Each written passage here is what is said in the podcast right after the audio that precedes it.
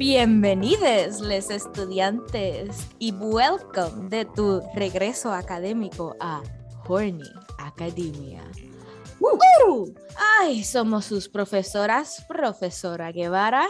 Profesora Miranda. Y hoy le tenemos un punchy, steamy, uh, action-filled episode. But first, espero que hayan pasado un buen descanso. Happy New Year. Esta es la primera vez que nos escuchan en nuestro nuevo año 2022. ¿Cómo están? Espero que las cosas estén al menos un poquito más manejables que el año pasado. No mejor, porque nada va a mejorar de ahora en adelante, pero manejable. manejable es el goal de este año. ¿No crees? That's, that's true. That's true. Just survival. goal de este year. Since 2020, let, let's be honest, survival. Survival, de aquí. But, no, ya yo no digo que el próximo año sea mejor. Yo siempre digo ahora que el próximo año sea manejable. Yo entiendo que eso no es mucho para pedir. ¿Verdad? Mis expectativas no son, no son nada de alto. Low expectations like manifestation, pero the low expectations to the universe. Please the let stars, you don't have to work so much. No, no, no, no, no. Es más, si nos puedes dar un año aburrido, te lo agradecería. Exacto. oh my God, I want that so bad. Un año donde no ocurra nada. Nada, da, nada, oh nada. A veces yo pienso en my teenage years cuando a veces yo me sentía aburrida and I want to travel back in time and be like, bitch, shut up. and slap the fuck out of, uh, out of that person and be like, you don't even know. No sabes lo que viene por ahí. I want to go back on el festival ese de when we were young. Mm -hmm. I want to be that person again where my biggest problem was like, ay, coño, hay un examen mañana y no he estudiado. Like, I miss that. I miss it. Is this Stockholm syndrome? anyway. Yeah. volviendo a las cosas como estaban previamente programadas, este episodio va a ser un chin chin diferente. No tocamos películas esta vez, pero literatura. Pero antes de eso, Paola, what's turning you on? Okay, so what's turning me on? I know it's es very difficult right now, but es que hay un nuevo show en HBO created by el mismo dude de Downton Abbey called The Gilded Age. Oh, yes, yes, I want to see it so bad. I sat down to watch it primarily because it's MILF culture, because it's stars Christine Baranski and Car- Carrie Coon. Mm-hmm. And, you know, I have to do it. Este, tu contrato. Uh-huh. And surprisingly, I have stayed watching because Diana saw it. there's a, uh, I, I think the actor is called Morgan something. Pero yo le envié los videos a Diana about this gentleman. Ugh. Ugh. ok, la serie, para dar un quick este sinopsis, la serie is about rich people problems, pero it's a little bit spicy because it's between old rich people y new nouveau rich people. And like the old rich people are not accepting that people are coming up with their own money mm-hmm. and infiltrating como que the bourgeoisie class and whatever. So, este señor, Mr. Russell, que se llama el personaje, he is one of the nouveau rich and he's very devoted to his wife. We love a wife guy. Wow, extreme wife guy. And his wife is having trouble becoming part of society because she's being constantly shot out. Y llega un momento pivotal en la serie donde he ruins the life of all of the husbands of the said women who shot the men este, out, basically leaving them poor. And the pivotal scene es que there's like todos ellos van a la, a la oficina de Mr. Russell y tú kind of esperas that he's gonna be like uh, take pity of, of them because they're literally on their knees begging but my man said no my man said you fuck with my wife you fuck with me and now you also fucked That was the sexiest video you've ever shown me. ah Wow. Ese was hombre looks sculpted. so So Beautiful. he literally looks like Ah, like like out of a romance novel he is all dark his uh beard Woo! Dark and rich. Ah, he is sexy.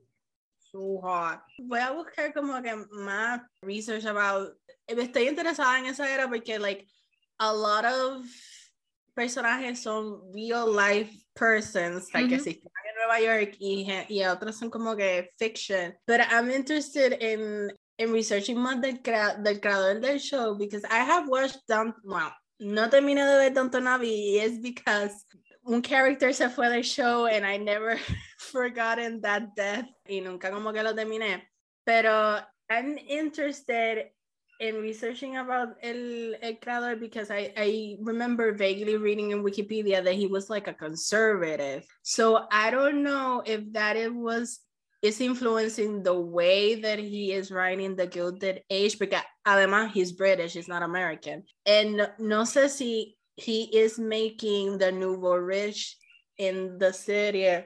villainous on purpose or you know es parte de como que de la del tension y la trama either way they're spicy and they're hot and i approve no matter what is the intention of the soul creator No para irnos en un side rant, pero I must ask, ¿este show has one writer or a team of writers? oh my god this show has one writer It does, it does. Él mismo, él mismo escribió Downton Abbey solo también.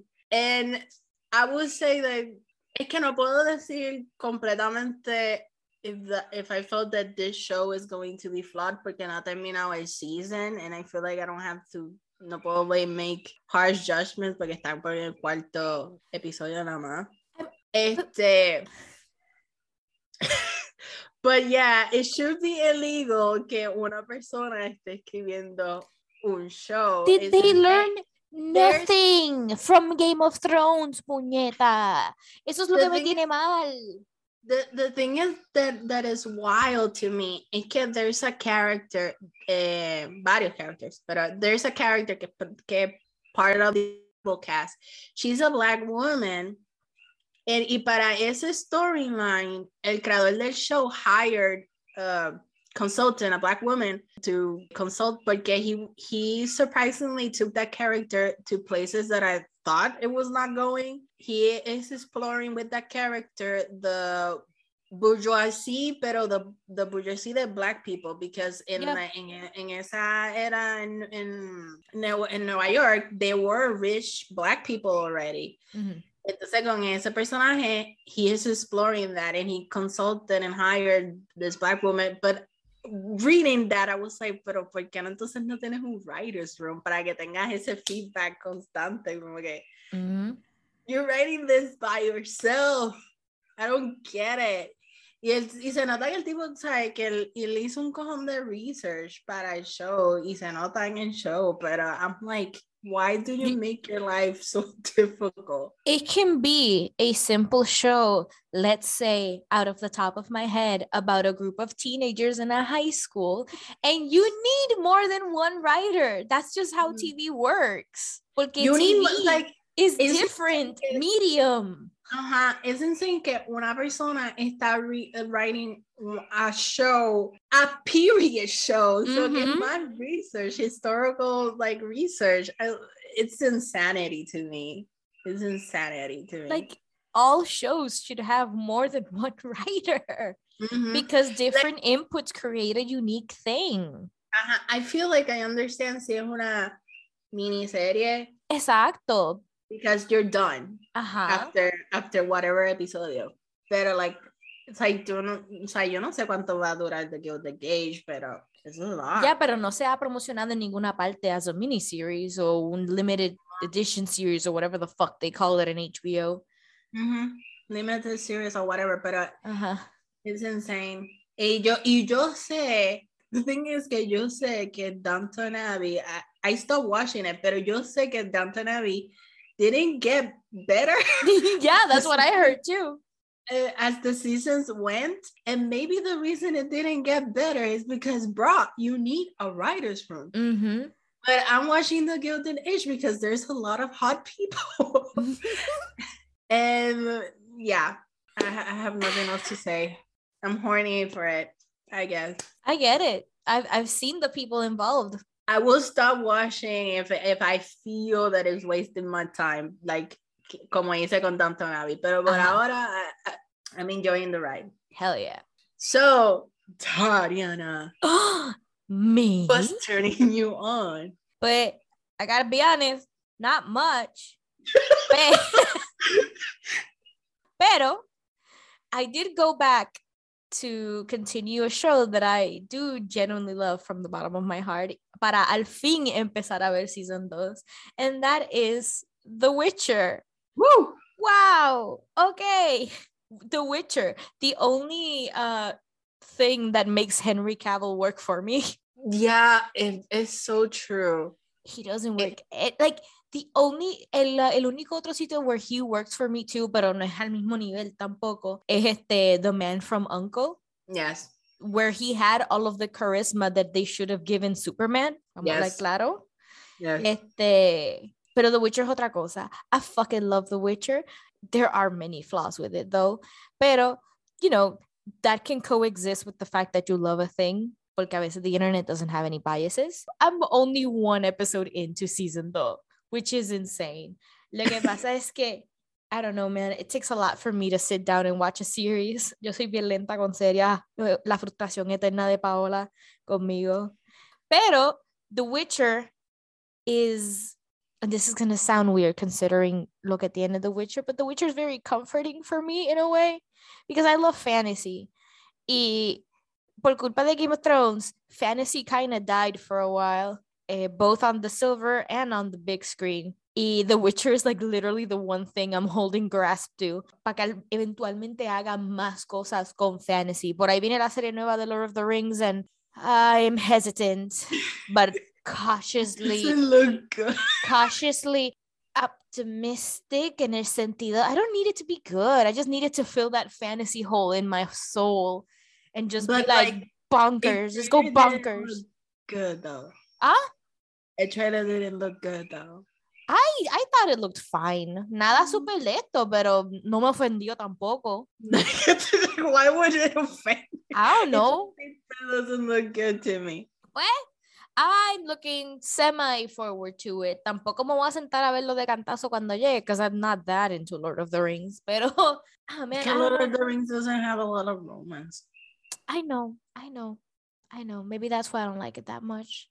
Yeah, that- it's more like a friendship thing. Yeah, yeah, The yeah. Fellowship of the Ring.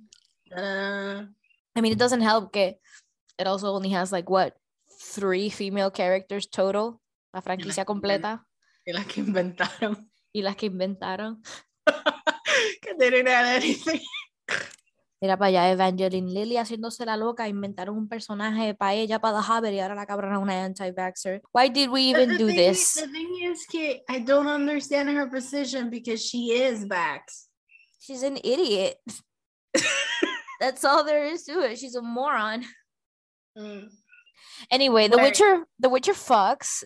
I want to just say, get The Witcher's fucks specifically above all else because I just love the way they handle romance in The Oh yes, just by making as messy as possible. yes. I, eh, y, y yo, I have to say this. Cuando yo estaba viendo season one, and I was like, I need more content, y me metí a los fan spaces on the internet, I hate every single one of you motherfuckers because there is a very compelling and well developed romance between Geralt and Yennefer. Y you motherfuckers prefieren just, no, I like shipping Geralt con Jaskier. You fucking morons. You just like it because it's gay, not because it has any depth. It just bothers me because fans fan spaces do this a lot. Donde there is a well-developed and rounded female character or ship that just happens to have a female character, and everybody ignores it and shoves it aside. It feels like performative activism. Y que todo, y que todo lo que encontraste de fan-made shit eran de ellos dos nada más. It was the most popular thing as a whole, and it bothers me. Porque yo entiendo si tú haces eso para algo que no tiene a main romance or a main character arc in its source material. But when you actively go out of your way to ignore this, it just becomes a pet peeve. It also feels a little fetishy, not gonna lie. I've just he- seen this happen a lot in romance in fandom spaces. It's it always leaves a bad taste in my mouth. Pero Yennefer fucks, and I wish she was my wife. Wife! Wife, where is she? Where is she? Yo también estaba preocupada, girl. Where is she? Love her Okay. so much. Ajá. So I'm super excited. I want to know your thoughts. I want to know what you think because, estudiantes, esta es la primera vez, to my knowledge, Mm. que Paola lee un historical romance, Perfect. otherwise known también as a bodice ripper. And I will get into the specific details.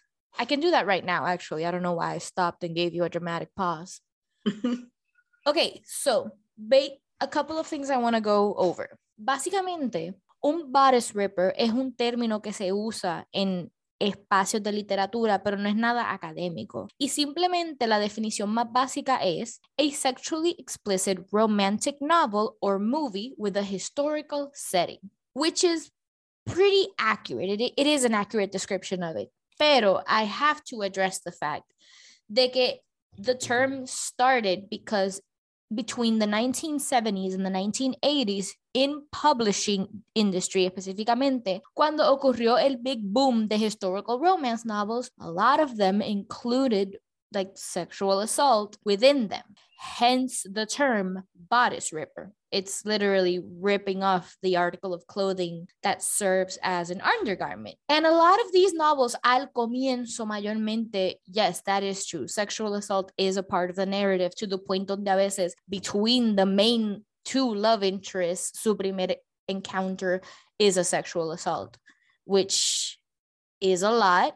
Y nosotros con nuestro punto de vista y perspectiva de hoy en día, pues ya vemos a eso un poquito más crítico, as we should. Pero que I feel like I should address that stigma, porque sí es un stigma que existe. Uh, because ese, esa utilización de sexual assault as the main plot point or main sex scene empezó a cambiar radically a mitad de los 90s en adelante. Empezaron a corregirlo con más frecuencia en el sentido de que ya no se enseñaba sexual assault as this glamorized, over detailed thing, and instead se metían otros elementos de, you know, to create tension between the characters. Mm. So I just feel like I should have addressed that desde ahora. Because technically, the book that we read, I personally would not label it as a bodice ripper. It's more of a, it- it's, it's a straightforward historical romance. Like, Mhm. hablando claro, because everything about the time period affects how the romance develops. Mhm. So, Paola was the one to choose this book. Y te- antes de decirte por qué this surprised me, me gustaría saber why you picked this one. Honestly, because it was on my it was on my wish list uh, to read. But how did you find out about it? Well, because I follow someone on Twitter, they were they were like they were saying que para ver Bridgerton mejor leer Lisa Kleypas. Claypiss. Claypass, sorry. And they were talking about the que they love the Wallflower series. And I was like curious about it. Y ahí lo puse en my wish list to, to read porque yo no he leído historical romance. Okay, yo he leído eh, like contemporary. So yeah, that's it. And, and me, me llamó la atención para read it también because of the era, because it's like basically the, the, era donde se mueve Jane Austen novels, and I'm very familiar with them. So I was like, it's not tampoco out of completely out of my comfort zone. And I was like, yeah, why was you surprised? Because Lisa Kleypas is one of the best selling en el género completo. She is like regarded as one of the best, literalmente like top five al lado de Jude Deveraux, que es otra que esta es más viejita, y Ujú. personas that you, I don't know, you might have heard of like Danielle Steel. y the bitch that writes five books a day o algo así. Mhm. So I was just very surprised que fuiste con alguien with very big name recognition because in romance Eh, circles, especialmente historical romance, Lisa Kleypas is almost considered like a must. And I understand because this book fucked. Yeah! Me gusta mucho. Yeah, I, I, I, I think I'm gonna finish reading the series. As you guys can tell, I love this genre. Ya había como que check out her Wikipedia and know that like she is she only writes historical romance. Not like tiene contemporaries algunos, pero mostly is historical romance and Victorian romances. Mhm. So it's spicier because you know the Victorian eh, este age. Eh, Repressed as all hell. repre- it was very repressing. Is she American or is she British? Ah, No me acuerdo. I believe she is American. Yeah, yeah, she's American. She won Miss Massachusetts in 1985. the way that she came up is so interesting. Y algo que no pasaría ahora, pero basically ella se graduó de la universidad o a, a something y, las y los papás de ella como que le costearon her life for a bit until she finished her manuscript and she sold her first manuscript at 21. That's insane. the dream. The dream. I want to be her. Yeah, I was like, I, I was like, wow, pero es que you have much of much privilege para que tus papás te, te costearan, you know, your life until you finish writing your book. I like that she studied political science first. and then she Political like, science, nah. that's, a, that's a bachelor. There's a lot of, yo he notado, but um, maybe it's not really a trend, but yo he notado que there's, there's a lot of like romance writers that were lawyers or or, Yeah. some, or other careers like that. D- Jasmine's Jasmine Sullivan was her last name. Jasmine G- Giller Guillory. Guillory. She was a lawyer before, Yeah. right? Yeah, there's a lot. Este, hay una súper famosa también de historical romance. Uh, Courtney Milan, she's also a lawyer. Este, Oh, este, la, la que was running for governess in Georgia. She has a pen name as a romance writer también. I forgot her name. ah, wish that was me. Sorry. Wish that was me. I'm working on it. Lisa Kleypas is still publishing. She's still banging those out. Lo hay que Danielle Steel. Los otros días yo, yo vi un profile de Danielle Steel que, que le hicieron en The New Yorker and she was like, I start every day with a virgin mojito. And it was like, I love you, queen. Out there living her best life. She's like, "I- Oh my God. Y- y- y in my head, maybe I should start my days with a virgin mojito. Delicious. Ah, I'm so okay. Okay. I'm gonna try to keep myself composed. okay, before we start discussing the book, Yes. Do you have any no, questions no, for me? no, hemos- no, dicho ni, ni the title. it's on the it's on the uh, title of the episode. Secrets of a Summer Night. Eh, El primer libro de the Wallflower series. yes. Este, before we start, Tariana, what was your first experience with historical romances Mhm. and why do you love them so much? My first experience with historical romances probablemente sí fue Lisa Kleypas. Y me acuerdo because eh, Edami y yo nos compartíamos las copias. Ah. Yeah, like the copy that I used to read is the same copy we used cuando estábamos en like noveno o décimo That's to so read cute. this. Like this is eh, eh, Edami and I kind of bonded over historical romances y like urban romances también. It's a Mhm. really big cornerstone in our friendship. And that's basically how I discovered them. We and we just loved it. I personally love it, love historical romances. Uno, because I am a history nerd. Like that is just part of my personality. Mhm. Este, and also because I just like seeing how diferentes historical romance, eh, historical time periods affect how people interact with each other. Mm. Las distinciones de los, de los códigos sociales, I get you. y no solamente y no solamente eso because you know it all depends on the time period that you're reading about so si Ujú. estás leyendo something set in a French court for example ahí se sabe que había o sea, un poquito más de promiscuidad entre las personas. So those social dynamics are completely different from unos en Victorian England, donde anything as much as staring at each other for two minutes is too much. so I just, Uh, I, there- I find so- that very fun. De, en este libro there were so many hand shit and I was like, yes. we love we love hands, brushing fingers, fingertips. We love hands. As someone who who always gets heated when she sees Pride and Prejudice 2005. oh, the hand scene. Everyone knows. It was improvised. And now Beauty Before- Matthew Macfadyen. Before we get to like talking about the the story of Yeah, yeah. you know, yo quería comentar que something that I surprisingly love Yes. Fueron como que the detailed descriptions about the furniture Yes. and the tub and the food and everything. And I was like yes give me more. I was like Morocco whatever. Golden golden something silver something. I was like yes. Porque como este como decía este rest in peace Andre Leon I need beauty. There's a famine of beauty. I need beauty, honey. And I was like, good. Mm. There's a famine of beauty, and this book was feeding me it. It was like this aesthetic, yes, yes. I should have known. There's a lot of things I look back on in my childhood and, and think like, wow, I should have known que yo iba a terminar estudiando historia del arte antes. Porque cuando yo leía estos libros en, en high school, había términos que yo no conocía. So I would be reading my copy con Google al lado abierto. And I, y ese es un aspecto que a mí me gusta mucho. Like, I do have favorite historical eras because, of course, I do. I'm obnoxious like that. Este, and they all have different, like, you know, cosas que los destacan. Things in this era, específicamente the Victorian to the Edwardian, ese periodo ahí, es very destacado por donde viven, los Mm. estates donde están.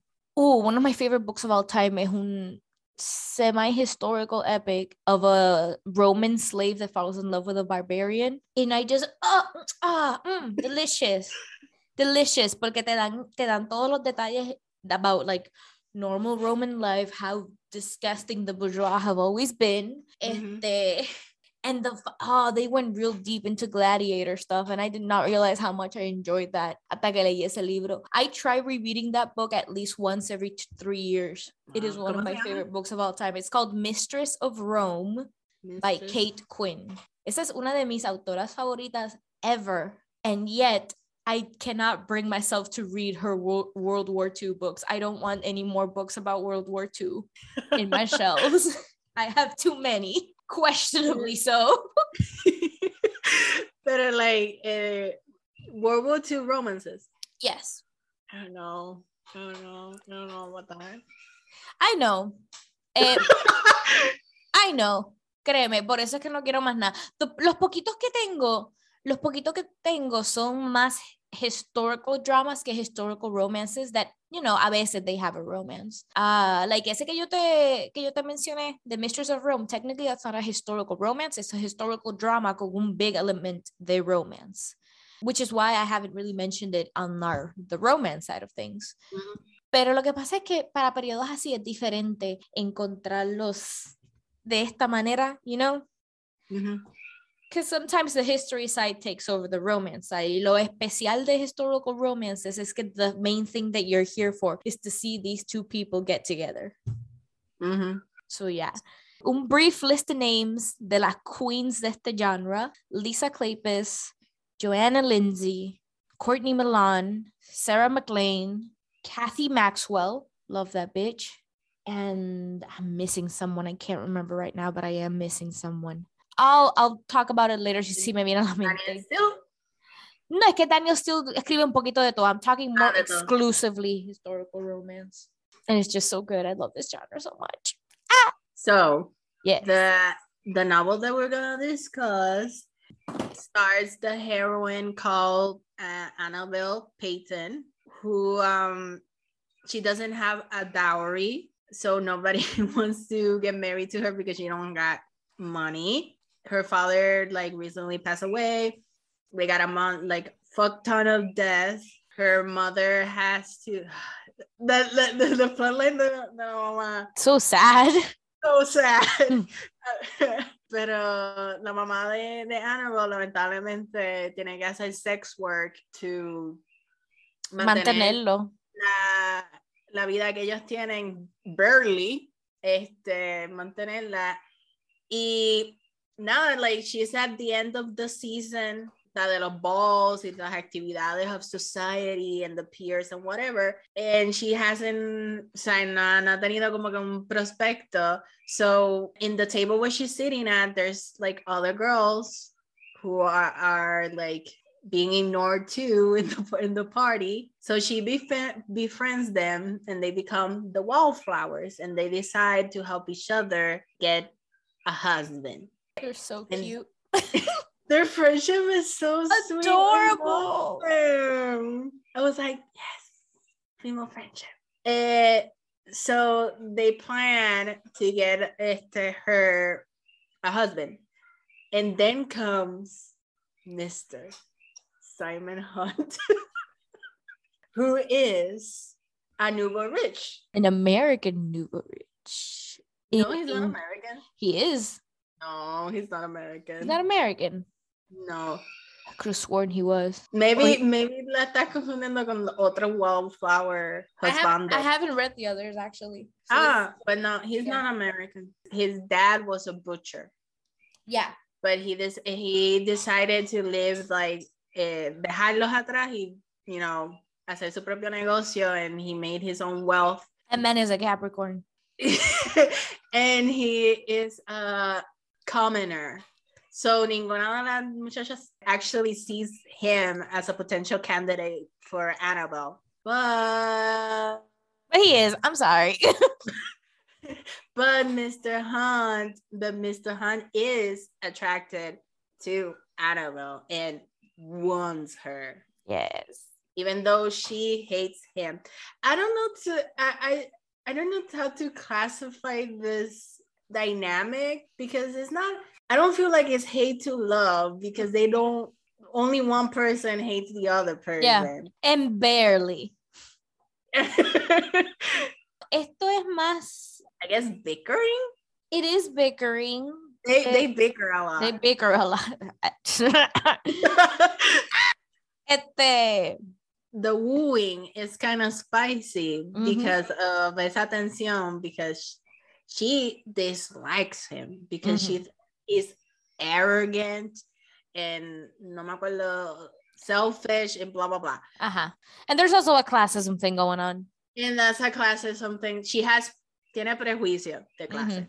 that's true that's a big one and Simon wants her at first only as a mistress Yes. he is deeply lusting for her Yes. sexually. because he also has preconceived notions about her situation and she mm-hmm. and he thinks that he that annabelle is a mistress to Otro person. Lord Hodgeham, yeah. Que la mamá is actually the mistress of este so they're like preconceived notions of that leyendo este libro was like wow Jane Austen's influence is so strong yes, it is, girl. it is so strong. It's like like Mr. Darcy tiene tantos sons. Yes. Oh my God, you have no idea. it's like really, really, really the prototype that the mi- tú puedes hacer como que un eh, árbol genealógico, pero de tropes, starting with Mr. Darcy and like a whole bunch of characters van a salir de. Y siempre son mis favoritos because I have a type. I like them smart, aloof, and arrogant. That's why I hate myself. They're my favorite. So yeah, las amigas deciden que van a ir a the estate de Westcliff. Mm-mm.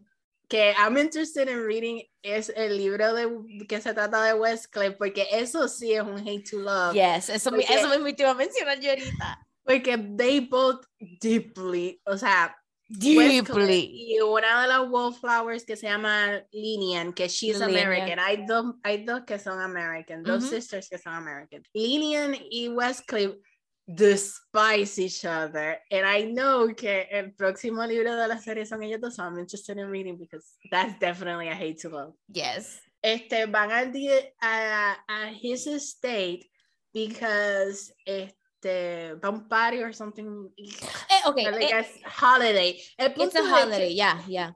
y en ese state hay un one, One- single guy. Uh, Westcliff is single, but it's not included because he he hates Annabelle. But el punto es que uh, there's another Lord Kendall, and he is super boring, but you know she needs money. Yeah. So they decide that they que ella como que va a coquetear con él, va a tratar de tener su atención y qué sé yo, y las amigas las van a, va a encontrar a ellos dos en a compromising position I love that phrasing so much. It's so common. para que él se, él se tenga que ver obligado en pedirle matrimonio. Mhm. That's the plan. They're gonna trap him. They're gonna trap entrap him. That's what doesn't happen. Ah, I really like how they managed to show you how fucked it was to survive en estas condiciones. Yes.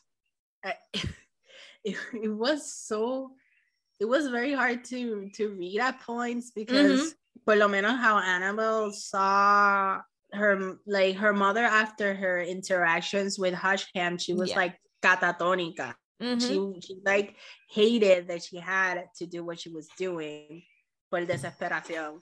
Y eso, it's like, oh, some moment, esos momentos con Hodgeham, I was like, uh, my butthole clenched. I was like, oh, I want this. I don't want this. Let us go fast. Just let's just go fast. More of Mr. Hunt. I agree. I agree completely. I really, really, really like the bickering in this book. I cannot stress to you enough how difficult it is to do bickering. Mm-hmm.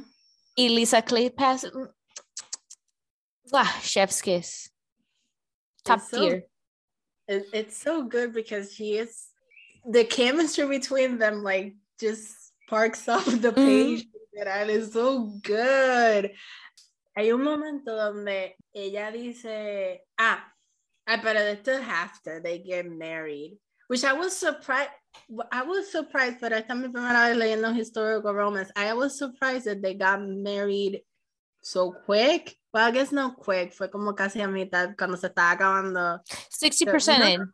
60% in, eh, they got married, and I was surprised porque mostly eso in contemporary romances pasa al final Mhm. because you have the ability to have premarital sex. yeah, basically. and, I, and I was like, oh, they got married because now the fuck is starting. we have to have the institución de marriage to start talking about cock. Pero no te creas. Church in front of a priest and vow to each other on love and fidelity before the this writer can write Say it. Say it. about cock. Ahí cuando, me ahí cuando yo me di cuenta. I was like, oh yeah, right. I'm reading a historical romance. It's gonna happen before, not not at the end. Actually, yeah, most of the time that is what happens. They get married like a menos 60, 70% way in. I prefer when they don't y lo dejan literalmente para el final. Eh, there's, hay un historical romance que yo tengo que se llama este algo Scottish y es de Cathy Maxwell and they have sex before getting married and it was sexy. Mm, spicy. Yeah, spicy. But I guess que y es de Victorian era también. No, it is a Ah. little bit before. Maybe that has to do something with it. Yeah, I feel like it like leyéndola I was like, ah, okay, it makes sense because it's the Victorian era Mm. and everybody's super uptight and sexually frustrated. Mm-hmm. The sexual frustration Ooh, in this book.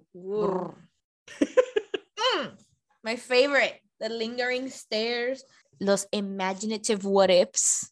Mhm. When you stare at that clavicle a little bit too long.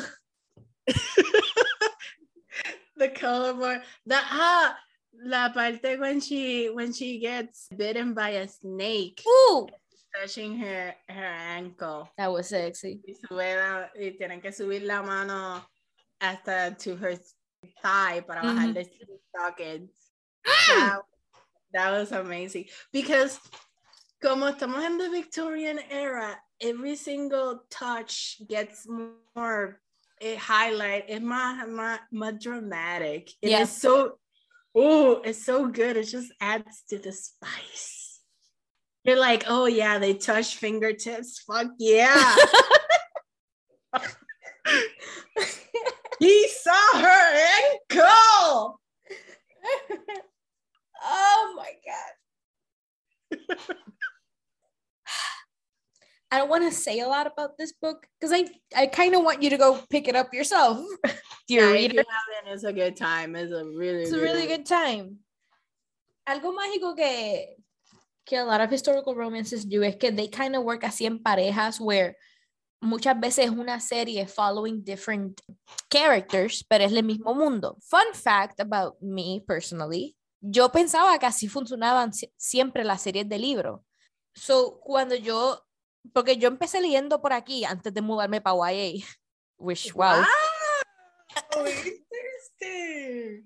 That's so interesting. And that is interesting. The fact that YA captured your attention after reading those books, because I think que si yo hubiera leído esos libros primero que YA. I wouldn't picked up another YA book because like leer eso que tienen like you know sexual tension Yeah. and and love scenes y todo lo demás como que el- ir a YA que es very Pero, ok, don't get me wrong, yo nunca dejé de leer historical romances tampoco. no I, kn- I know I know pero que yo no hubiera seguido leyendo YA Ajá. the, I think I would have gone like romance and the maybe adult books, pero no hubiera quedado con YA because it would be like too prudish after tasting the devil's the devil's wine. I, I think it's because este I think honestly que el brinco que yo le hice a YA fue más por el potencial de historias diferentes because you know in historical Mm. romance novels there is a formula and there's only Mm. so many ways you can do that formula a veces you need a little break y YA lo que tiene bien grande going for it is the amount of potential in the uh, fantastical settings Mm, there's there's a lot of really good fantasy and sci-fi YA books. Ahora how many of them live up to the potential eh, not gonna get into that conversation. Pero cuando yo empecé a leer YA, I was surprised de que cuando eran series, en vez de seguir diferentes personajes, we followed the same ones. That shift Mm. was really weird for me, eh, Mhm. which is why I ended up not tomando muchas series de YA y más buscando standalones, because I sometimes I feel like writers estiran el chicle Too much cuando intentan hacer cuatro libros. As soon as a series has more than four books, I'm out. Mhm. La única excepción es Game of Thrones y es porque me, me cogió joven. Este, pero yeah, it's a little bit hard to talk about this book porque you want to go into detail to explain why it's so good. But I feel like el, el highlight que podemos señalar básicamente es how this dynamic plays out between dos personajes que, okay, they have one of my favorite dynamics donde they're kind of opposing personalities, but their main trait is that they're both kind of like a dick. I don't know if you Mhm. understand what I mean. Mhm. Like, los dos son igual de arrogantes. La razón por la cual Um, Annabelle no quiere back down es por her pride. And the Yeah. reason Simon doesn't want to back down is because of his pride también. Yeah, Son idénticos, no- en, son idénticos en esa raya. And as a reader, that almost frustrates Pride you. Prejudice. Yes, but as a reader, that kind of frustrates you too. You're like, oh my God, enough. There is one thing about this book that I wish could have been done a little better, Mhm. pero es más en the narrative choice. I personally love cuando romance novels tienen las dos perspectivas. Interesante que este libro es como que mostly in Annabelle's perspective, but there's chapters que son Simon's. Ujú. Y there is un chapter maybe que empieza con Annabelle y después it shifts to Simon, but mostly it's Annabelle. And I was like, wow, just go harder. Yeah, Simon, dame los dos. yeah. En Eh. verdad, it's so like, lo, lo puse así, she sprinkled it around and it was like, mm, She left me wanting more. Yeah. Because cuando llegábamos a un punto de vista de Simon, I was like way more invested de repente because we don't get it enough. yeah, Like Annabelle's a great character, but you like go knowing what's going on in both heads. yeah. It frustrated me that when they got married, de ese punto en adelante todo fue Annabelle. I would have Mhm. liked to see how Simon felt a little bit, considerando que he always said that he never wanted to get married. Mhm, I don't know. I would have liked to see him male wife it a little That's bit more. that that that's true. Because I wonder what made him like change his mind. Uh huh. Because he doesn't figure out that he's in love with her until something very dramatic happens at the book. So I'm I'm very interested que le hizo cambiar de, de pensamiento because they We get know, married. we know que la hizo cambiar a ella de pensamiento. Ajá, exacto. They get married and you kind of like, o sea, Annabelle is falling in love with Simon and you know that porque yo lo está leyendo through her perspective. Ujú. Y tú kind of lo intuyes con Simon Hunt, but I really like, we really like to see the process as, as we saw the process Annabelle. Exacto, exacto. That, that's all I want. Yeah, that's my one thing. I just I wish there was a little bit more Simon Yeah. because I also just really enjoyed Simon as a character. Yeah, I agree. I, I just love que en, la, en los highlights que yo tengo eh, del libro, Yeah. I highlighted the first time she said his first name. That that that that is so important. That is so important. I agree. Cuando ella dijo Simon, yo dije, "Uh, uh, Wait a second. wait a second. Coincidentally enough, I I was reading at the time. I'm reading two romance novels. Y both main characters are named Simon. Like en este, y estoy leyendo Well Met by Jen DeLuca, and he is also named Simon. Mm. I'm really excited para los otros libros. They will fall. Yeah. ¿Los vas a leer? ¿Ah? ¿Los vas a leer? Yeah, hell yeah. Sí. Ya, ya, porque, like, el más que me interesa es el próximo. Yes. Because I love, I love it. I love that dynamic. I like that they can't stand I'm- each other. I am interested uh, interested de cómo lo cómo she's gonna figure out a way to develop the romance because they really hate each other. Yeah. Like it's not like a It's deep. it- it's deep. And I'm like, "Mm, what we gonna do with this? This is gonna be spicy. Este, la escena donde I, I just love a, a oops, saw you naked moment. que es cuando la, la escena The donde la- Rounders. the rounders que, que I, I read it like a baseball game. Yeah, yo también. I don't know if it's like a baseball game, but if uh, they did la, the wallflowers decide to play a game of rounders que basically forma eh, basically es como un baseball game y se van a un mero donde supuestamente nadie pasa. So they decide to play with their underwear, which basically is clothes, porque en verdad lo que tenían es like, like esa época de Yeah, yeah, yeah. Era is basically estás en sweatpants, basically. Sweatpants y maybe like a sexy percent. Entonces they decide to like leave their clothes porque like the dresses are too restricted. Mhm. And they do that and they start playing the game. Yeah, y están oh, oh, into it, screaming. Y ahí sale gallivanting. este, sorry, Mr. Hunt and Mr. Cl- este Westcliff, and they're like speechless because they're seeing women naked. They're like, Not only What? not only women, the wallflowers.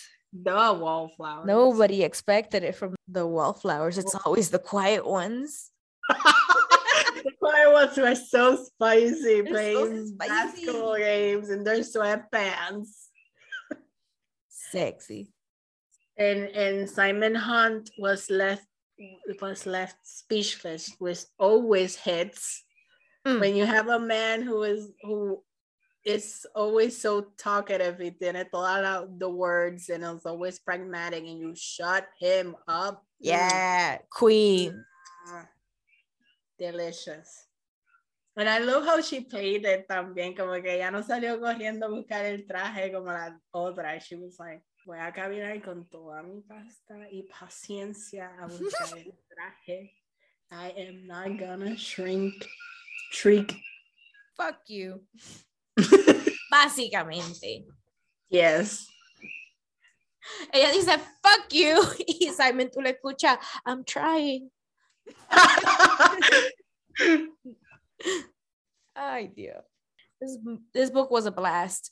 Yeah, it is This, a blast. this book kind of broke me out of my reading slump. I was having a really hard time sticking to a book. I really love the. Sh- they made chess sexy and Yes, they did. They flirted through chess with a bunch of nerds. They flirted to chess. You should read it. So good. Ah, the dream sequence slapped.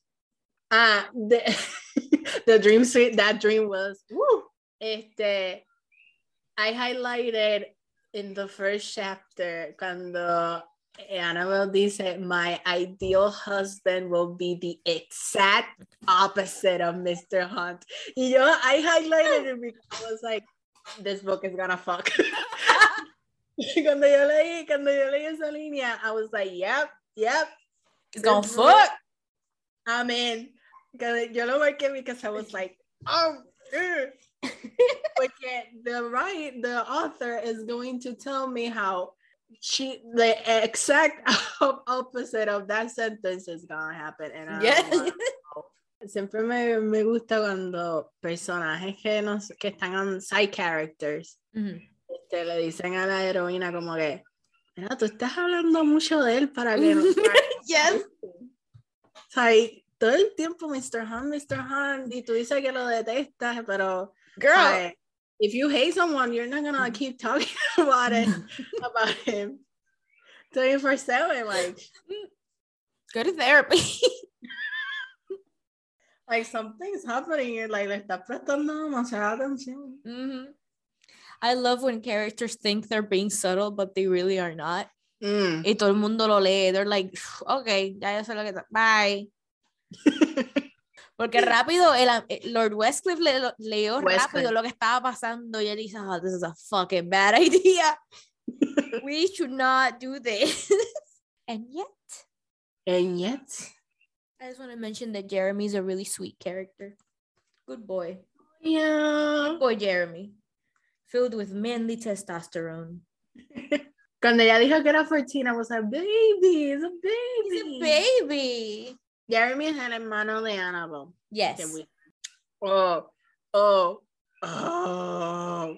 Okay, so they get married, right? Oh my god, I think we're going to the exact same place porque yo también habría ahí. No, may- maybe not, maybe not, pero, pero es que, let me, let me talk about it. They get married and they go to the honeymoon in Paris and they are in a ballroom y music starts playing y la música que starts playing is a waltz that she was like, ay, este es mi waltz favorito and, I, I love it so much y él le dice eso a, a Mr. Hunt y él le contesta, yeah, that's why I requested it in the orchestra. And ella, entonces ella dice, why did, how did you know? Ella piensa, Ajá. como que, why did he notice something so subtle? Y entonces él, como siempre, como en esta novela, mind reading, mind reading, este, my thoughts. Eh, he was like, porque siempre que yo te veía, you feel, you look like you were going to fly out of your seat cuando escuchabas esa canción. Y yo, ah, ah, yo, yo, lo, mar- yo lo marqué because eso es algo que a mí me gusta mucho, aunque yo no consideraría este libro como Hate to Love, Mm. pero esto es lo que pasa mucho en Hate to Love tropes, es que the quote unquote people that hate each other are so observant de lo que each other hace Mhm. that they, they because you know they are like obsessed with this person so they siempre están pendientes ella you know to push their buttons Yeah. so a mí me gusta mucho esa parte porque like refleja algo similar que, que pasa como que en ese tipo de trope que I really really like because it's like the person is observant of you they Yes. see you The abstract terror of being known, yeah of being perceived. Yeah. I like I like in this book that um that Simon really that seems to really know her and she has to catch up to him. Yeah, she got to play. Por eso es que esos últimos capítulos son puramente el punto de vista de ella. Mhm, She's the one that has to go through the work. I, mhm. I still would have liked to see a little bit more Simon. Yeah, I understand, Kleypas. I understand. um, I feel like I feel like we got to talk about the boots. That The boots. The boots. so so sweet. So, the reason Annabelle gets bitten by a snake previamente, como Paola había mencionado, is because. A venomous snake. a venomous snake that's like almost killing her. Mhm. Este, You know what? Pausa before we get to the ankle thing. Cuando, okay, Simon es la, la persona que, que la rescata y la ayuda. Y when they get to the to the room, okay, I put Annabelle in the bed He starts inspecting her. And he discovers que tiene un bite de, eh, in her ankle, the, the snake. bad snake. hmm I was like, he's gonna suckle, suckle, suckle, suckle on that ankle. because the most, like, in, in pop culture, mierda, siempre te dicen como que, este, para venomous snake, you're supposed to suckle on the wound mm-hmm. y spit the venom out. Which I, I think that's a myth. I think you, Of course, it has to be. you shouldn't do that. People were just horny. but I was like, he's gonna suckle, suckle, suckle on, on that ankle. And I was like, I'm waiting for the. But it didn't happen. No, a pasar simplemente because Daisy was in the room. Daisy was in the room, one of the sisters. One of the wallflowers. Yes. I will not let you see my friend like that. She's so cute. Adorable. Oh man. Raja, back to the boots.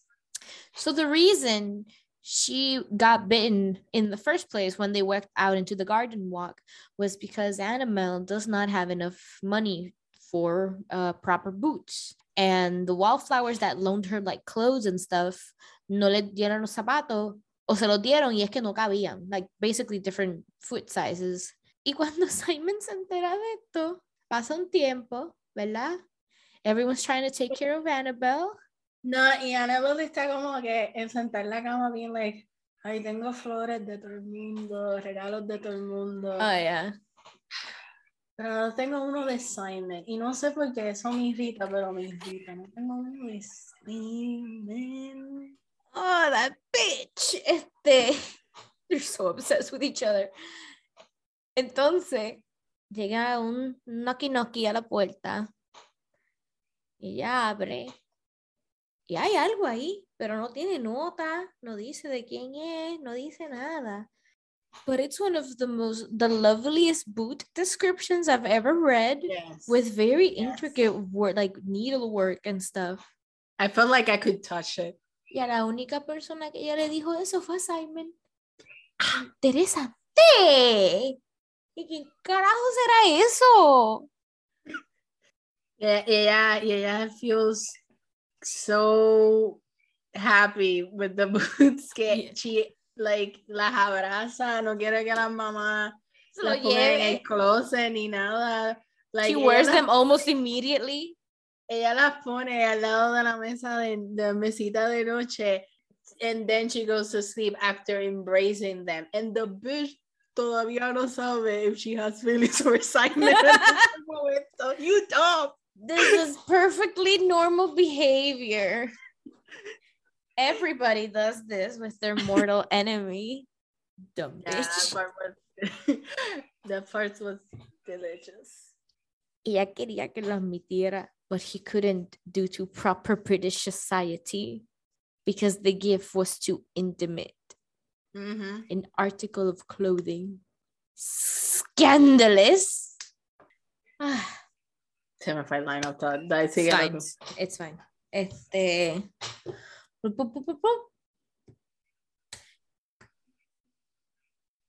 I, I'm still in awe that they made chess sexy and they made They it their sex sexy. they yeah. they made it their little este community like language. I remember. I, I con el shit. I remember my line of thought. My line of thought es que lo, lo, una de las cosas que me gustó de, de leer este este libro is learning about all the social rules and oh yes, yes. because when you read Jane Austen, como Jane Austen was a, a contemporary writer and she was writing about her times, she doesn't really explain the social rules. It, it, it kind of like implícito de que si tú lo estás leyendo es porque lo estás leyendo en la época que lo escribí. Yeah, yeah, yeah. You How the, the thing is stirred, the pot is stirred. And I, I really like en este libro como que eh, she gives you all like the social rules and it's and it made me laugh so, so hard because it's so stupid but it's necessary for the story but it, like it's so stupid that this happened in real life Yeah. that the societal rules y más estúpido because they didn't exist before that time ¿entiendes? como que fue creado in the Victorian era Volvemos a lo mismo. This is what I meant when I said cuando que one of the reasons I really like this genre is because the time period affects how they relate to one another. the social dynamics. Yeah, Mhm. it, it it adds to it to explore that, but it's just so funny. It, it's so funny how it's just like collective society is like let's just make our lives harder for no reason. Let's just make in, inter re- uh, personal relationships harder for some reason Mm-hmm.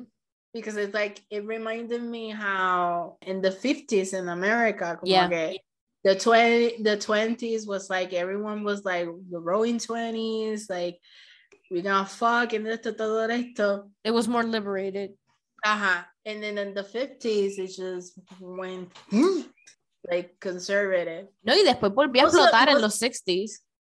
Mo- most of it también had to do with the wars that were happening. También. The wars. the world, la guerra mundial, it just really affected it. Like los otros días I was reading about how una de las cosas que también afectó the gender roles y, y eso in the, in the 50s is the fact that the American soldiers were bringing a lot of European wives to the United States because they couldn't relate anymore to the girls in in the United States because they saw them as like arrested development because after all the trauma that they went through and like en, en la guerra Mhm.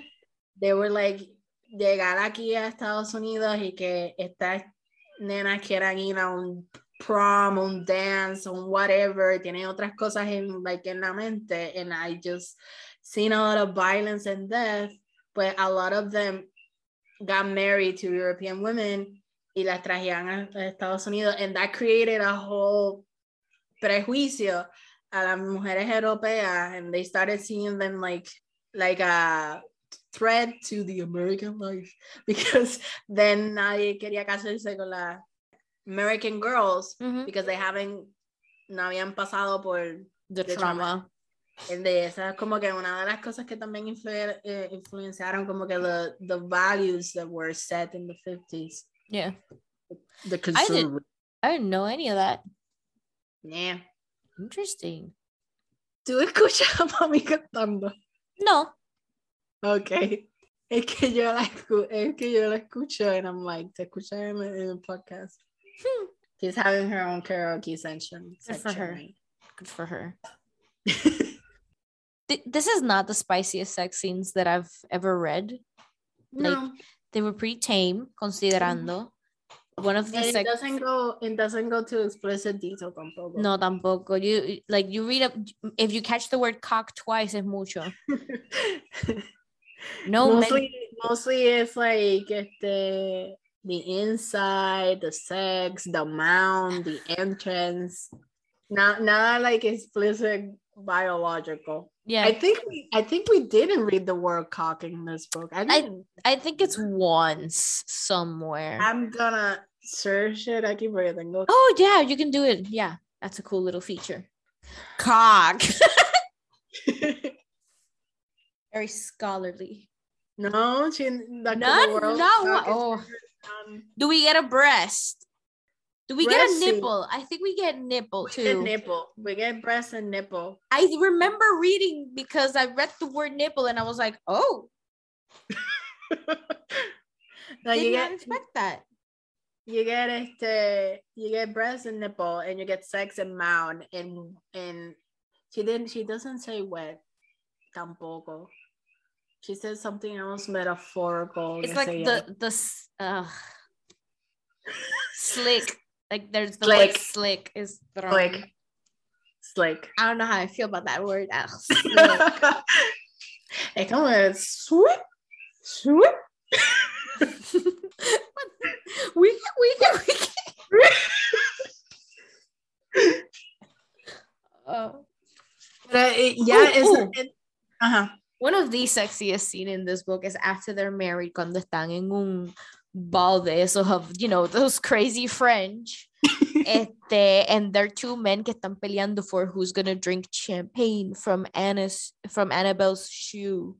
Y Simon is like, fuck both of you. He takes the shoe and he drinks it himself.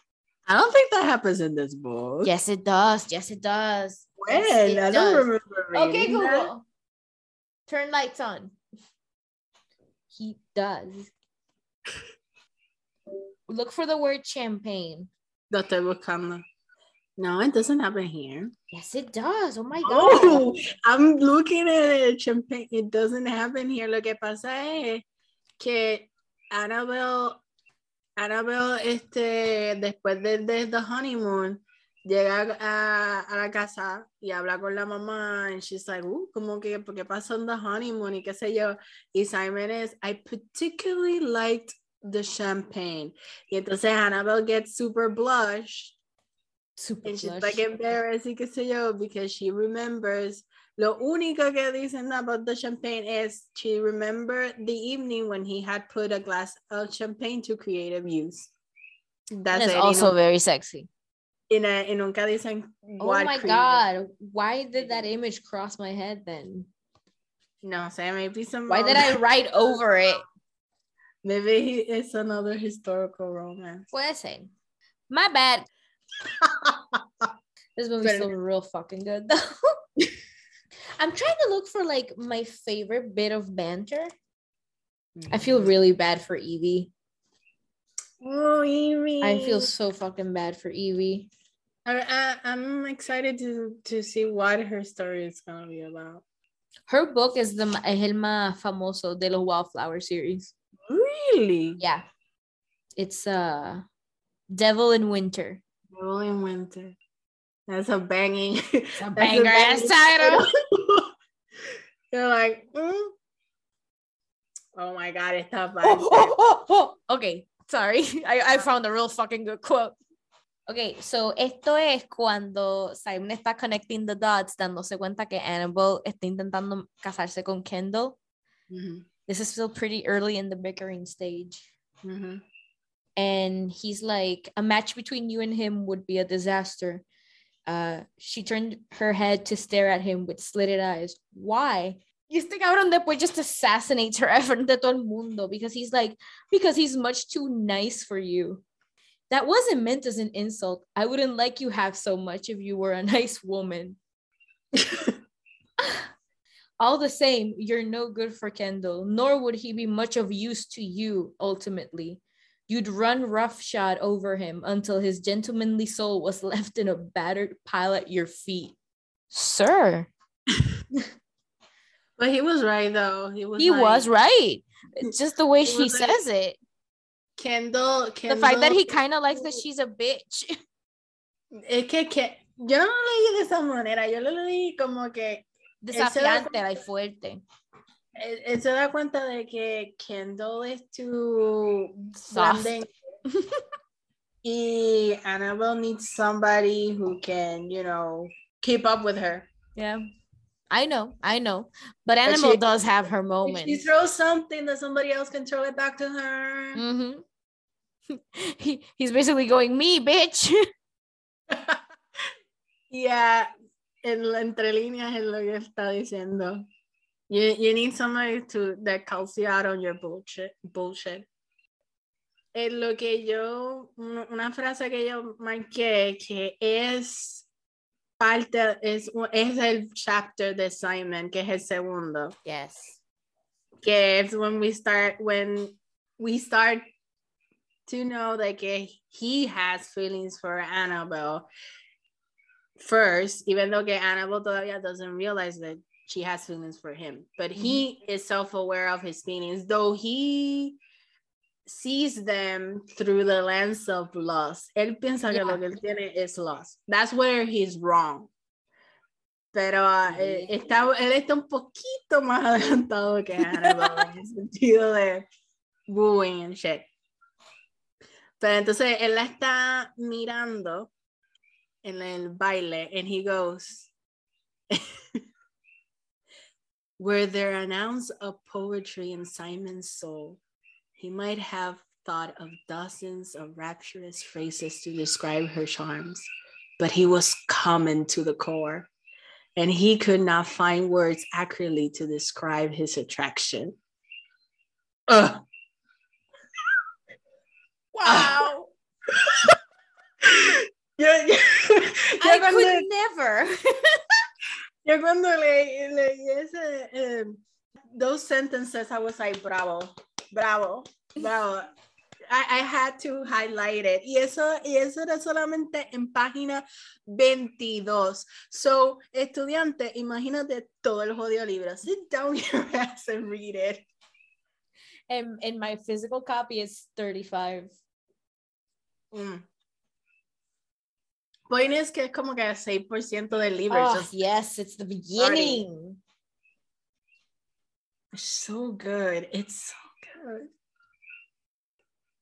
En esa misma página, cuando we know that he has this lust, he's like, in all the same, in the deepest, most private corner of his neglected heart, there was one wish Simon couldn't seem to extinguish.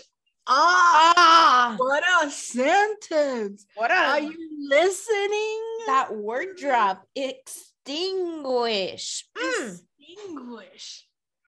Like, damn. Yeah, y'all need to read this. What you doing? Do yourself a ble- Esto es un regalo. Esto es un regalo. Really wish we could study these in la universidad and just discuss why they work. Puñeta. Hon- honestly, y también se estoy, sería como interesante like, re- leerlos como que con en comparación con Jane Austen. Like, it could be Yeah. like a class. Es la misma era, like Regency, Victorian. It fucks. It fucks real good. I don't know. Might, the- this might be the episode donde hemos, dicho más it fucks. Pero es, Yes. que, re- es que realmente it's a really good time. Y si tú Ujú. tienes un reading slump, slump, or you want escapism, which I understand, society is chaos right now. Yes. Just like sit down and read this novel. Mm-hmm. Have a good time. Let it take you away to the vivid descriptions of Baroque furniture, of the symphony, of gowns and silk and flowers. Oh my God, that garden, that Yes. forest, amazing. Y, de- y como que, como que ella estaba caminando en ese jardín y she finds un mero que she's entre líneas they're like somebody was fucking here. like habían ca- candles and shit. Yeah. Yeah, Okay. a romantic interlude seemed to have happened here? yeah, yeah, yeah, bitch. Fucking. Yeah, we get it. Al principio, this is the first time they see each other after a, after a couple of years. Or, or at least the first time we see them meet in el libro, like on Mhm. page, mejor dicho. Mhm. Hunt and Annabelle stared at each other in silent bemusement, as if someone had posed a question that neither of them knew how to answer. Yes! Yo marqué eso también. Oh my god. What the hell is this? ¿Tú te imaginas just like sentarte en computadora and write those words? Oh, I wish. I wish. Man, man. O sea, cabrón, it takes talento. A pretty sound that, he said softly. Annabelle struggled to find her voice. What is? she asked. Your laughter. Swoon. Swoon on the floor. man, man. This book really had like a lot of sentences and phrases that took me away. I was Mhm. like, whoa. Like, This is, this is why sensory language is important. mm, Stop writing things so coldly. mm, So good. El a mí me trajo más Lisa Kleypas. Oh, really? Sí, ninguno del Wallflower series, though, son otros standalones. Ooh. Y voy a empezar por uno that I also read when I was a teenager, where it's a wife who thinks that her husband is lost at sea, and she she thought he was dead. Then a stranger comes comes and Oh. proclaims that he's her husband, Oh. aunque son idénticos, personalidades totalmente diferentes. Ooh. And I was like, oh, I don't remember a lot of what happens. I actually didn't remember this one very well cuando lo empecé a releer Mhm. either. But I do remember liking aquel más que este, and I really like this one. So interesting. Would you continue down the rabbit hole of historical romance in general? Yeah, I would. I Yeah. would. This co- this convinced me. I'm gonna dip my toes. I think you would really like Highlander romances Mm. because Highlander heroines and Highlander heroes tend to be a little bit less, like, son way less restrictive social wise. Mhm. the heroines are a little bit more outspoken, casi Mhm. siempre. Y if I can recommend you one, sería The Making of a Highlander by Elisa Braden. Yo lo leí en, en mi Kindle. And it's fucks real good porque like, the heroine is Scottish, but the hero is like British. Oh. Yeah. Spicy. Very spicy. Colonization. the British Empire. She spends the whole book dunking on him Ah, as he deserves. as he deserves. I just love que en este libro, even Simon Hunt, eh, que es British, cuando están en, um, in Paris, he shits on British food. He's like, yeah, And we like- we do deserve like- it. Our food's garbage. And I'm like, I don't, yeah, thank you for being self-aware because what the fuck you guys put on your cada vez que sale on, on Twitter una foto de British food, I'm like, no, porque ustedes todavía comen como si estuvieran en la Segunda Guerra Mundial y estuvieran racionados, que. Like, like you have the ingredients, nadie te lo está quitando, na Queen Elizabeth no está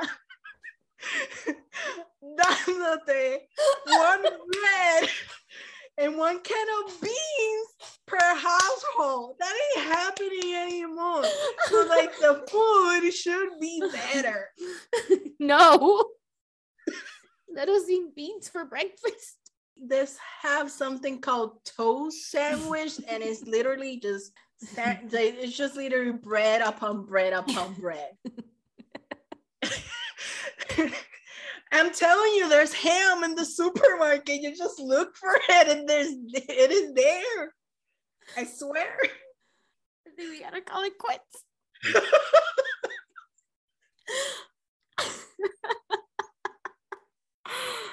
So, the final veredicto es que y'all should read this Oh, this book. book is so fun. Y no fuimos, o sea, realmente no fuimos mucho en detalle because we don't want to spoil it to you guys. Pero en verdad es que las escenas, este, the sex scenes are good, pero they're Mhm. not really explicit. So Yeah.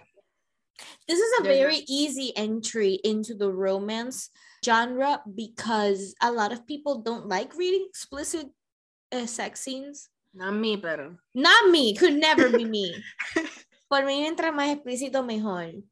Mhm. Este, I want the nasty shit.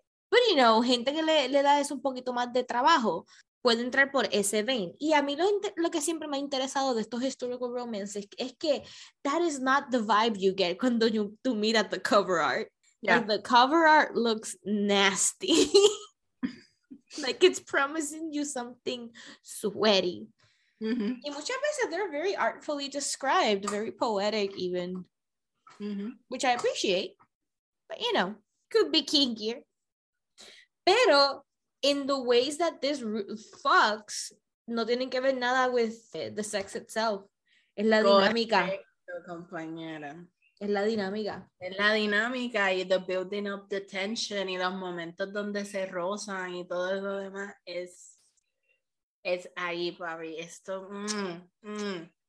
And if you're a fan of Jane Austen and you and you like fuck with, with that, you should read this. Porque it's like a relief to even though the the sex scenes are not explicit, it's a relief to see them happen because when you read a Jane Austen novel, you get blue balls because Yes, cabrón. That's the reason why I had such a hard time reading any of them. you don't see the honeymoon or anything. You're just like they get married and that's it. Y te quedas con te quedas con the longing glances, te quedas con the fingertips and the brushing and the and the hands and shit and whatever, and you never see the consummation. It's all about the edge.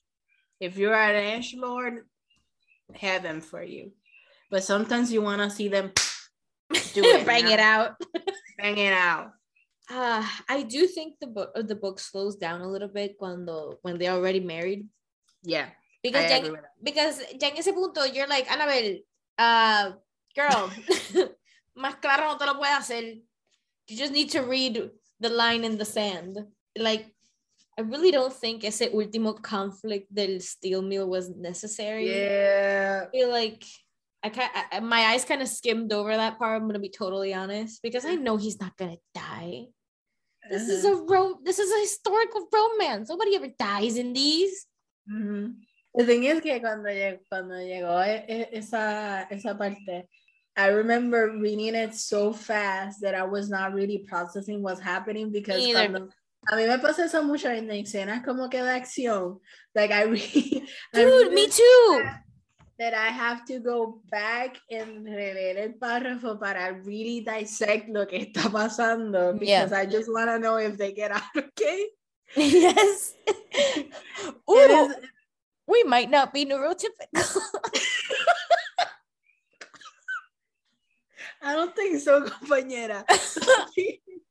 que, este, I, I had, a esa parte yo creo que yo la leí como tres veces. yeah, me se me hizo difícil también.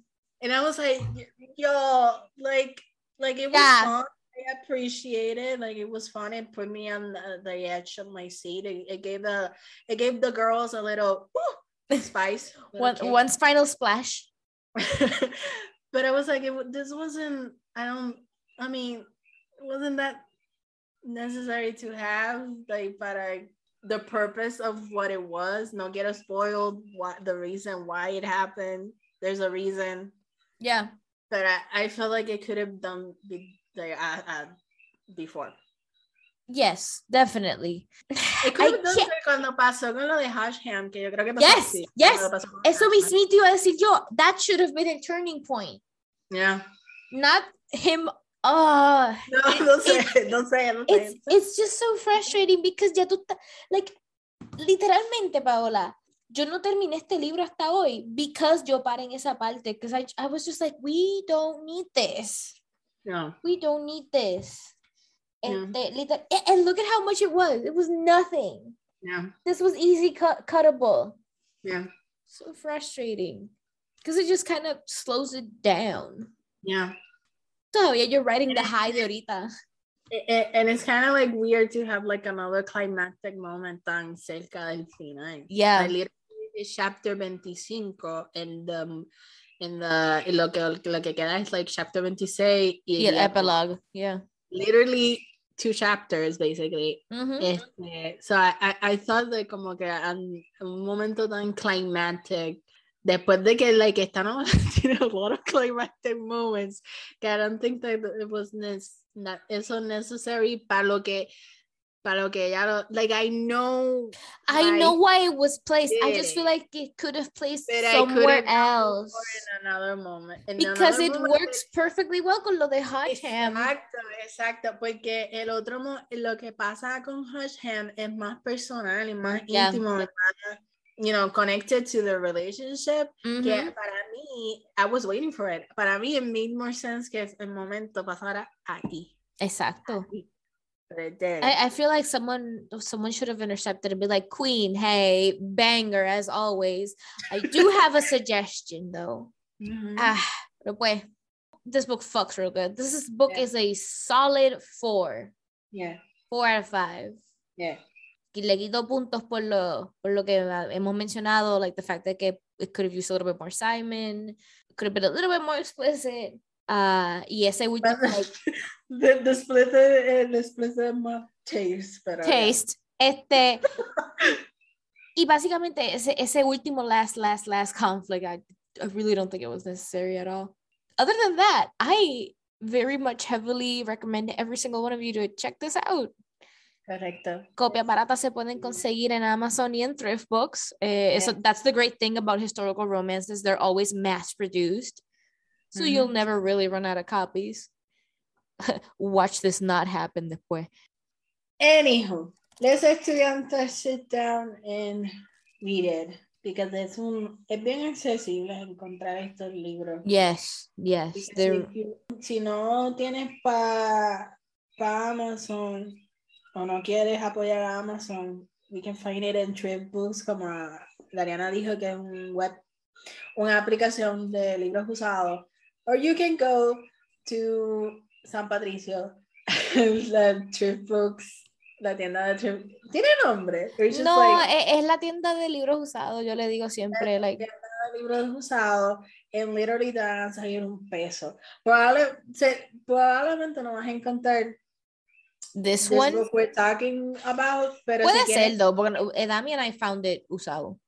ah, bueno, pero the thing is que si quieres comprar más romance books a un precio más este, Económico. si quieres tirar las historical, pues puedes ir a las tiendas usadas de libros en San Patricio. Yeah. Aunque no te creas también, like, lo bueno de mass market paperbacks es que lo más que puede costar uno es like 8 pesos o 9. Pero no se Mm. pasa del two, two digit price. Why did this conversation get like so adult and boring? so this was very fucking fun. Uh, ¿Qué te emociona de your future historical romance adventures? Like, algún social dynamic que quieras ver, algún time period que te interese. What are the, what are the plans? Mm, I don't really have a plan, like where, where the vibe takes me.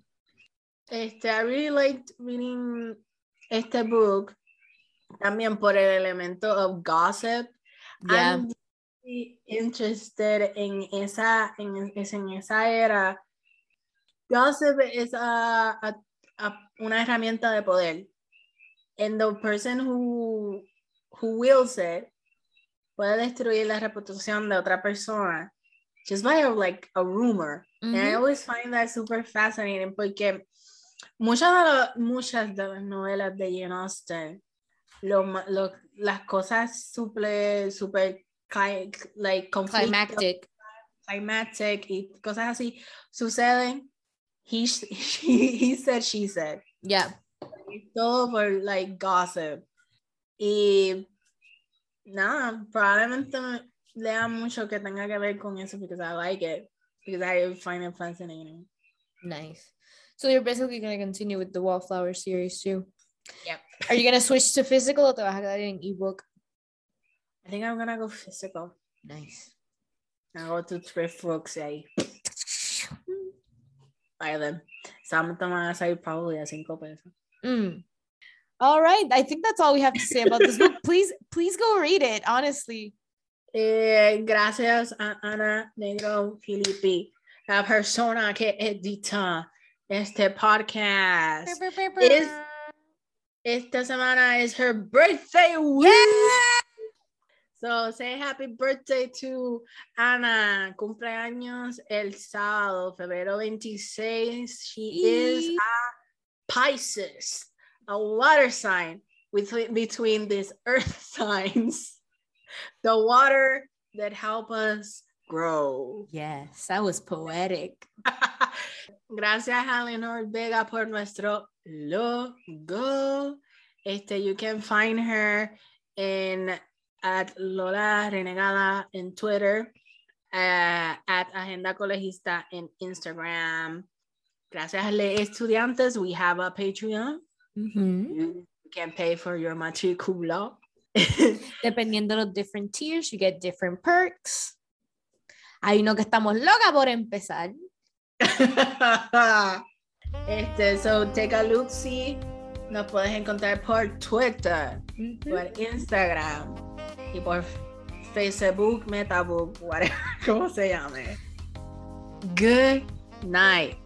Good luck. Good Good fuck.